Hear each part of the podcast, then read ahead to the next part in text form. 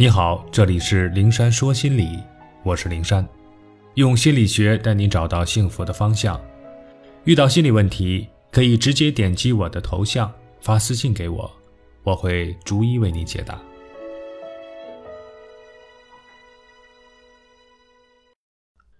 收养一种爱好做朋友，对抗无聊。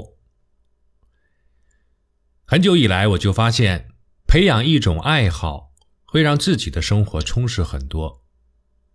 我喜欢画画，工作累了，拿起画笔，随心所欲地勾勾抹抹，既放松了身心，又品味到了作画的乐趣，可谓一举两得。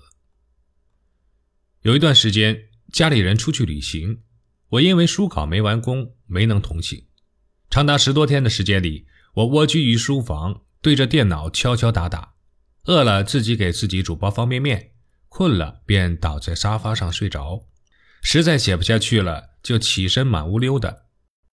突然有一天，各个房间转了一遍之后，就觉得这个屋子太过于安静了，莫名的心里就有了种孤独的感觉，仿佛自己被这个世界给遗忘了。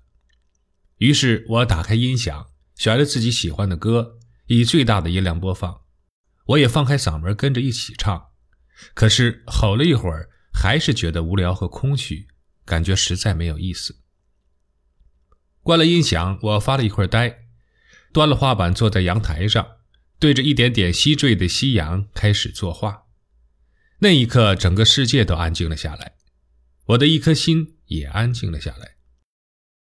风拂过发梢，夕阳的余晖落在画板上，那种祥和柔静，让我深深的沉醉其中。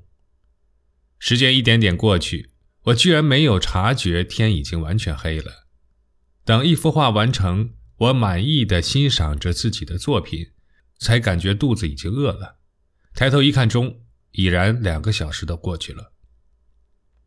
这两个小时就像给自己的心做了一个按摩。吃了点东西后，我又精神饱满的投入到了工作中。我的一个女性朋友因为老公事业发展不错。辞职回家做了全职的太太，别人不上班，日子过得悠哉悠哉，可她却是痛苦不堪。她知道我大部分时间不坐班，只在家里码字，便给我打电话取经，整天无所事事，既空虚又无聊。你这一个人一天怎么待着，不难受吗？我说，我大多数时候是在忙着写东西，没有时间难受。退一步说，休假的时候，即便不工作，一天的时间也会过得很充实，甚至忙碌的觉得时间都不够用。他好奇地问：“那你休假的时候都做什么呀？”我说：“我经常是拿出半天的时间画画，然后欣赏自己的画，再拿出半天时间看书，然后闭目冥想，思考看过的书的思想。”他就笑：“我可不会画画，也不喜欢看书。”那你可以做你喜欢做的事情啊，哪怕是种种花草、听听音乐，只要是健康向上的，都可以用心去做，都可以让自己过得很充实啊。我说。后来我这个朋友采纳了我的建议，去学习插画和剪纸，每天从花店买回鲜花，自己在家修剪整形，让它们在花瓶中三百六十度无死角美丽的绽放，让每个房间都浸润着花香，他开心无比。而剪纸呢，朋友居然一接触就入了迷，每天不停的剪呐，设计啊，据说还参加了什么剪纸比赛，拿了个奖。他再没工夫给我打电话去唠叨什么空虚啊、无聊啊什么的。对于讨好者来说，很多时候是因为内心的空虚寂寞，期望得到别人的陪伴，得到别人的接纳，以获得存在感，才想着法子呢去讨好别人。小时候，我们都有这样的经历：为了让同伴能跟自己玩，不惜把自己心爱的玩具送给对方。对方一再提出不合理的要求，我们呢都抱着讨好的心答应，只要他同意跟自己玩，怎么都行。想起潘长江演的小品里那个爱跳舞的小陀螺，因为找不到舞伴，没人带他玩，他讨好的给舞蹈队队长打电话，请求对方只要让他加入舞蹈队。他自己花钱给舞蹈队买盒饭，请求让他参加千手观音的表演，哪怕站在最后一个抖抖手都行。即便如此讨好，如此的放低自己的姿态，对方呢还是拒绝他。我就想说了，何必呢？非要别人带你玩？收养一种爱好做朋友，自己跟自己玩一样可以玩得很嗨。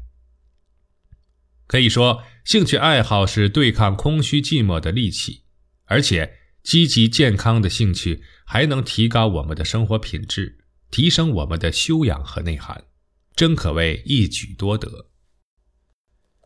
那如何培养兴趣爱好呢？首先要对自己擅长什么、喜欢什么做个大致的了解，对自己的性格特点有一个大致的把握，从而进一步确定发展兴趣爱好的方向。然后在这个基础上多方尝试和体验，最终确定自己真正感兴趣的，而且真正适合自己的项目。接下来呢，就是认真去学习培养，坚持去练习，持之以恒，从不间断。当我们能够得心应手玩转这个兴趣爱好后，生活就会因为它的存在而变得丰富多彩而快乐美好。我有一个小建议。对于讨好型人格的人来说，加强健身是个不错的业余爱好。健身不但能增强体魄，而且能健美身材，让胖子瘦下来，让瘦子有肌肉，让男士更挺拔英俊，让女士更窈窕妖娆。如此呢，可以增强自信心，增加自我愉悦感，从而驱除内心的自卑，减弱因缺乏存在感而滋生的讨好心理。我们总说要强大自我，其实这个强大不单单是指内心，也包括外在的强大。身材的日趋完美，首先给自己信心，其次让别人也觉得赏心悦目，继而又给自己一个正面的信息，如此良性循环，内心也跟着明朗起来。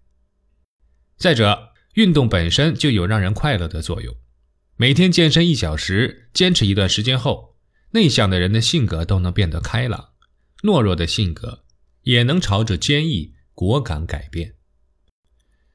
人生只有一次，若被无聊和空虚控制着去做讨好之事，实在是对自己的亏待。专注于兴趣的培养和坚持吧，相信我们的生活会越来越精彩。